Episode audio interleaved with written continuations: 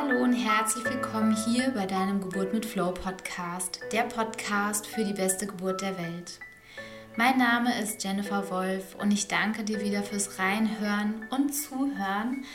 Und die Folge, ja, ist für mich eine ganz besondere Folge, mit der ich wirklich sehr unsicher war, ob ich sie mit dir teilen soll. Ich habe angefangen zu schreiben, zu schreiben und war mir während des Schreibens immer unsicherer, ob ich sie mit dir teilen soll und weil ich mir nicht darüber bewusst bin, was ich damit vielleicht alles ins Rollen bringen werde.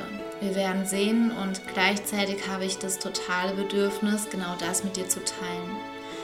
Es geht darum, warum es wichtig ist, wie du geboren wurdest. Es geht darum, warum Geburt vererbt wird. Es geht darum, um eine vergessene Generation. Darum, ja, wie deine Oma und deine Uroma zur Welt gekommen sind, was sie erlebt haben. Und es ist ein sehr interessantes, spannendes, augenöffnendes Thema, wo wir sehr, sehr in den Frieden kommen können. Und der Satz, der mir kam für meinen Pitch bei der Talentschmiede, dass ich gesagt habe, wir verändern die Welt von Geburt an, bekommt somit eine ganz weitergehende Bedeutsamkeit und Wahrhaftigkeit. Und ich freue mich sehr, mit dir das teilen zu können. Ich wünsche dir ganz viele Erkenntnisse mit dieser Folge. Ja, hallo nochmal. Also, es geht ja darum, ähm, zu verstehen, warum es auch wichtig ist, sich damit auseinanderzusetzen, wie du geboren worden bist oder wie es deiner Generation vor dir geht, also deiner Mama, deiner Oma, deiner Uroma, so mütterlichenseits. Und ich lese gerade ein Buch mit dem Titel Die vergessene Generation Kriegskinder von der Autorin Sabine Bode. Es handelt, wie der Titel bereits sagt, um die Generation, die im Krieg ihre Kindheit erlebten und auch zur Welt gekommen sind. Und die Erkenntnisse, die ich daraus ziehe, möchte ich gerne mit dir teilen. Denn es gibt den Ursprung der Angst vor der Geburt wieder. Und nicht nur vor der Geburt, sondern auch für die Zeit der Schwangerschaft und die Zeit danach. Denn die meisten Frauen bzw. werdende Mamas fokussieren sich auf die Geburt und sind sich nicht bewusst, dass auch die Themen in der Schwangerschaft und die Zeit danach, also wie wird sich das Leben mit Kind verändern, wichtig sind betrachtet zu werden. Und im klassischen Hypnobirthing oder auch im Hypnobirthing-Buch von Mary M. Mongan wird der Ursprung der Angst vor der Geburt bis in die Jahre vor Christus zurückgeführt. Ähm, es wird von Hexenverfolgung gesprochen, von Untergrabung der Frauen und Einzug des Christentums und ähm, wird darüber gesprochen. Und hier wird eben auf den Ursprung der Angst zurückgeführt. Und außerdem wird auch vermittelt, dass die Angst vor der Geburt ursprünglich die Angst vor Komplikationen darstellte, da die medizinische Versorgung noch nicht so war, wie sie jetzt ist und teilweise auch den Frauen die medizinische Versorgung versagt wurde. Und es ist total spannend, denn während des Lesens des Buches hatte ich so meinen Aha-Effekt, denn das Hypnobirthing hat ja seine Ursprünge aus dem amerikanischen. Und nach dem Lesen des Buches Die vergessene Generation Kriegskinder, bis da, wo ich es jetzt gelesen habe, wird es für mich persönlich viel nachvollziehbarer, dass wir für uns auch unsere deutsche Geschichte über den Zweiten Weltkrieg mit einbeziehen müssen und viele Ängste vor der Geburt genau dort ihren Ursprung haben und nicht nur vor der Geburt, sondern auch was, was das Bild der Mutter so geprägt hat, der Mama so geprägt hat und warum wir oft auch so über unsere Verhältnisse immer gehen von unseren Energien als Mutter. Und meine Oma stammt aus dieser Zeit und mir wird immer klarer, warum diese Ängste, die wir uns teilweise nicht erklären können, wo die herkommen, in uns sind. Und die letzte Folge handelte ja speziell um das Thema, wie du deine Ängste vor der Geburt überwindest. Und diese Folge geht es übergreifend darüber, was du über Geburt denkst. Und dieser Ursprungsgedanke, was du über Geburt denkst, wurde oftmals nicht in dir geboren, sondern in einer anderen Generation. Das Generationsübergreifende macht für mich so viel Sinn. Ähm, vielleicht kennst du es auch, dass es oft zu weiteren Kaiserschnittgeburten kommt, wenn es diese in der Familie schon gab. Also dass ein Kaiserschnitt quasi vererbt wird. Oft wird die Art der Geburt von Generation zu Generation weitergegeben. Und daher ist es auch sehr wichtig, sich damit auseinanderzusetzen, wie du zur Welt gekommen bist. Also das heißt, du kannst diesen Kreis durchbrechen und neu schließen und das über Generationen. Also es das heißt, wenn du dein Kind natürlich zur Welt bringst und vor dir deine Mama, deine Oma sind alles Kaiserschnittgeburten, dann durchbrichst du den Kreis und schließt ihn neu, denn deine Tochter oder dein Sohn, wie auch immer, wird mit hoher Wahrscheinlichkeit ein ganz anderes Erlebnis von Geburt haben und das auch wieder weitergeben. Und dazu braucht es nur eine mutige. Und jetzt stell dir einmal vor, dass du das bist. und du diesen Weg gehst. Und da komme ich schon auf diesen Satz, den ich für den Pitch für die Talentschmiede, die, der mir gekommen ist, dass ich gesagt habe, wir verändern die Welt von Geburt an. Und ich gehe später nochmal darauf ein, nur in dem Zusammenhang merkst du schon, wie viel Wahrhaftigkeit da drin steckt. Und dieses Buch, das begleitet mich jetzt schon ein paar Tage und auch da, ich kann es wirklich jeder empfehlen, die ihre Familie besser verstehen möchte, also die Generationen besser verstehen möchte und besser oder noch besser nachvollziehen mag, warum und wieso jemand handelt, wie er oder sie handelt und wo der Ursprung wirklich vieler Ängste liegt. Mir persönlich fällt da zum Beispiel die Ungeduld ein. Du kennst bestimmt auch gerade in der Schwangerschaft vielleicht, wenn dir etwas nicht mehr schnell genug geht oder du vielleicht in der rechnenden Geburtstermin überschritten hast. Und ähm, auf die Kriegsgeneration jetzt bezogen, die hatten keine Zeit zu verlieren. Sie waren ständig unter Strom, aus Angst, ständig auf der Flucht. Alles musste schnell gehen. Ähm, Zeit verlieren oder nicht schnell genug sein, ja, war teilweise ein Todesurteil gewesen. Und kennst du vielleicht auch Menschen, bei denen du das Gefühl hast, sie sind ständig auf der Flucht? Also ich kenne da auf jeden Fall, mir fallen da direkt ein paar ein. Und dann erlebe ich auch noch viel Misstrauen, also im Bezug auf Äußerungen, Diagnosen von Fachpersonal. Also jetzt auch in Bezug auf die Schwangerschaft, auf die Geburt, wenn dir was gesagt wird, dass da viel, viel Misstrauen auch teilweise ist. Oder eben ein Nicken, ja, ja, das ist der Arzt, der hat auf jeden Fall recht. Also auch dieses ähm, Befolgen von Anweisungen autoritärer Personen, dass auch dieser Ursprung in dieser Generation, die hatten keine Wahl, die mussten folgen. Und diese Menschen zum Thema Misstrauen, die Menschen konnten niemandem vertrauen, denn du wusstest nicht, was dies für Folgen haben könnte. Und oft Folgen, die bis in den Tod reichten. Und dann, was mir noch sehr, sehr viel begegnet, gerade in der, also zum Thema Schwangerschaft bei vielen werdenden Mamas, ist das sehr hohe Bedürfnis nach Sicherheit. Dass lieber auf Nummer sicher gegangen wird, als seinem Bauchgefühl zu vertrauen. Ähm, ja, sicher ist sicher und auf diese Zeit zurückzuführen, gab es nichts, was sicher ist. Also du wusstest nicht, wenn du am nächsten Tag aufwachst und aus dem Keller kommst, ähm, aus dem Schutzkeller, was noch da war. Es konnte dir passieren, dass die Schule auf einmal weg war. Es konnte dir, ja, jeden Tag sah die Welt ganz anders aus. Du wusstest nicht, ist dein Haus noch da, sind die Besitztümer noch da. Also es war nichts mehr sicher. Und die Welt war kein sicherer Ort mehr und konnte auch als solche an die nächste Generation, sprich unsere Eltern gar nicht mehr weitergegeben werden, weil diese Kinder, sprich meine Oma, hat die Welt als keinen sicheren Ort erlebt. Und wie hätte sie meiner Mutter ähm, ja beibringen können, dass die Welt ein sicherer Ort ist? Und die Kriegskinder mussten, um zu überleben, ihre Gefühle abspalten, damit sie sie nicht mehr fühlen konnten. Und wie soll eine Mutter ihrer Tochter gegenüber dann einfühlsam sein, wenn sie körperlich nichts mehr spürt?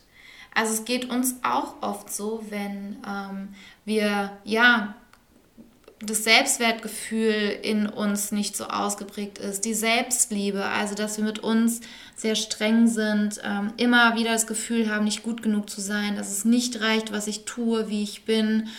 Ähm, das ist oft darauf auch zurückzuführen, wie hätte dir deine Mutter oder wie hätte die Mutter deiner Mutter ihr beibringen können, wie es ist, sich zu fühlen, ähm, ja, dass, dass man gut genug ist, wenn sie es selber nicht gelernt hat, ja, wenn es selber bei ihr nicht gereicht hat. Und das ist halt eben sehr ähm, gut zurückzuführen auf diese Generation, weil die eben zum Thema Einfühlsamkeit, ähm, diese Gefühle, die mussten eben abgeschalten werden, weil die wären sonst durchgedreht. Das war der klare Überlebensmechanismus des Körpers, ähm, des, des, ja, ich sag mal, der, der Seele auch, um wirklich ja, zu überleben, um das alles aushalten zu können. Und da setzt sich im Prinzip was drüber, was dann als kaltherzig bezeichnet wird, ähm, als gefühlskalt oder auch die Menschen das wird auch von der Generation viel gesagt, dass die oft gar kein Schmerzempfinden zum Beispiel haben. Also die haben teilweise gar kein körperliches Empfinden überhaupt mehr. Und dann geht es auch weiter, denn ich lese von Kindern, die im Keller zur Welt kamen, während die Bomben einschlugen, von anderen Geburten, die während der Flucht erlebt wurden. Und dann frage ich mich, was muss in diesen Müttern, in dem Fall die Urgroßmütter, vorgegangen sein, die während des Krieges schwanger und sich bewusst waren, dass sie ihr Kind im Krieg zur Welt bringen müssen und es unter diesen Verhältnissen aufwachsen wird. Diese Mütter, also unsere Urgroßmütter, waren alleine, da die Männer eingezogen worden sind und kämpfen mussten. Sie waren komplett auf sich alleine gestellt mit der Ungewissheit, ob das Kind jemals den Vater kennenlernen wird. Also wenn du dich hier mal reinfühlst, nur mal der Gedanke, wenn du daran denkst, du bist als werdende Mutter alleine, um dich herum geht wirklich gerade die Welt unter, du lebst im Krieg, bist schwanger und weißt, du gebärst dein Kind in diese Welt hinein. Und wenn du dich da so ein bisschen reinfühlst, wird dir vielleicht auch wie mir klar, was dies bedeutete. Und ich erkläre dir noch etwas. Das Baby im Mutterleib bekommt diese ganzen Gefühle mit und erlebt sie. Also das Kind kann noch nicht nachvollziehen, also es ist noch nicht in der Entwicklung so weit, dass das Kind versteht, okay, das ist gerade die Mama oder das sind gerade Gefühle und Ängste der Mama und nicht meine. Also das Kind kann das noch nicht unterscheiden. Das heißt, diese ganzen Gefühle, was das Baby im Mutterleib erlebt, fühlt es und erlebt es. Und die Gefühle von diesen Ängsten, von der Hilflosigkeit, von der Ohnmacht, von den werdenden Müttern geht eins zu eins auf das Kind über. Sprich in diesem Fall auf deine Oma. Und sie wird schon mit Ängsten vor der Schwangerschaft, vor der Geburt und die Zeit danach, also als Mama, geboren. Diese Ängste werden ihr regelrecht in die Wiege gelegt. Und wenn sie diese Ängste für sich nicht löst oder lösen kann, gibt sie diese Ängste und die Ängste, die bei ihr vielleicht noch on top kommen, auch wieder eins zu eins an die nächste Generation weiter, an ihre Kinder, sprich deine Eltern. Und so weiter und so weiter. Und je nachdem, welche Ängste deine Mama hatte, als sie mit dir schwanger war und auch während der Geburt erlebt hatte, gingen auch auf dich über. Und das erklärt dir vielleicht, warum du Angst hast, Mama zu werden oder Angst hast vor Komplikationen bei der Geburt oder Ängste hast und du weißt gar nicht, vor was habe ich denn Angst? Was ist da und warum ist diese Angst überhaupt in mir? Manchmal kannst du dir gar nicht erklären, warum sind diese Ängste überhaupt da.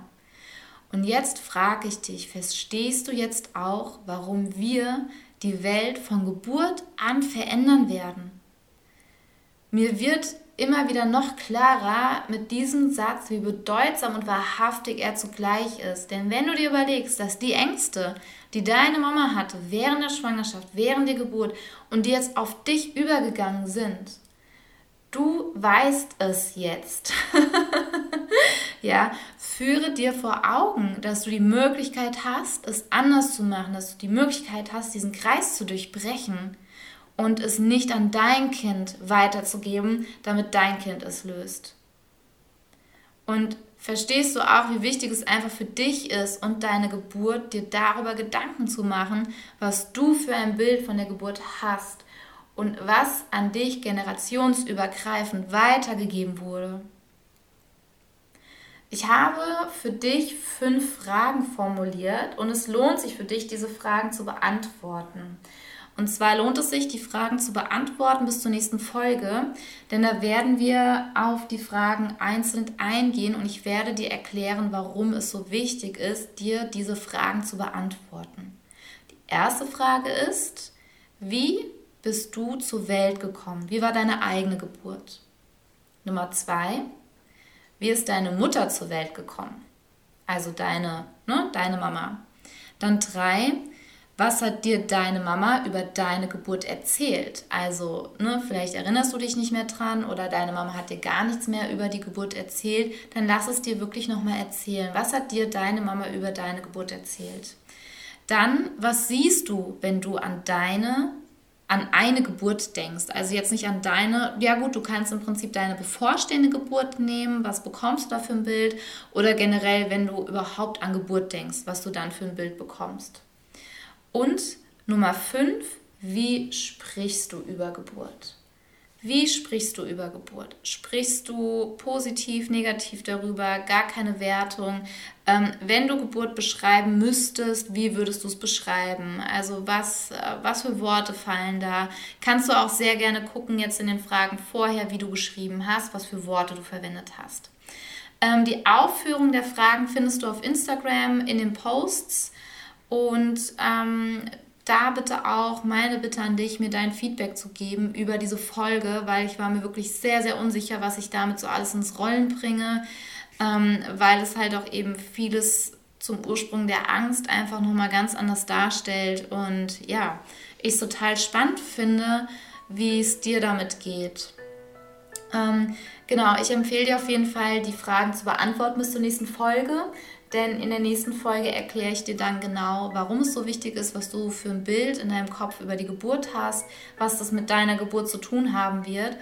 Und ja, werd dir wirklich bewusst, ähm, dass du eben auch mit Hilfe deiner Antworten die Geburt deines Kindes maßgeblich verändern kannst. Also ich erkläre dir, warum diese Fragen auch so wichtig sind und wie du damit deine Geburt verändern kannst. Und nochmal zum Schluss, Du weißt es jetzt, du hast dieses Wissen und du kannst damit etwas tun und oder es weitergeben. ja, es, es ist eine Entscheidung und wie ich mir dessen auch bewusst wurde in meiner Schwangerschaft, dass ich meine Geburt wirklich beeinflussen kann.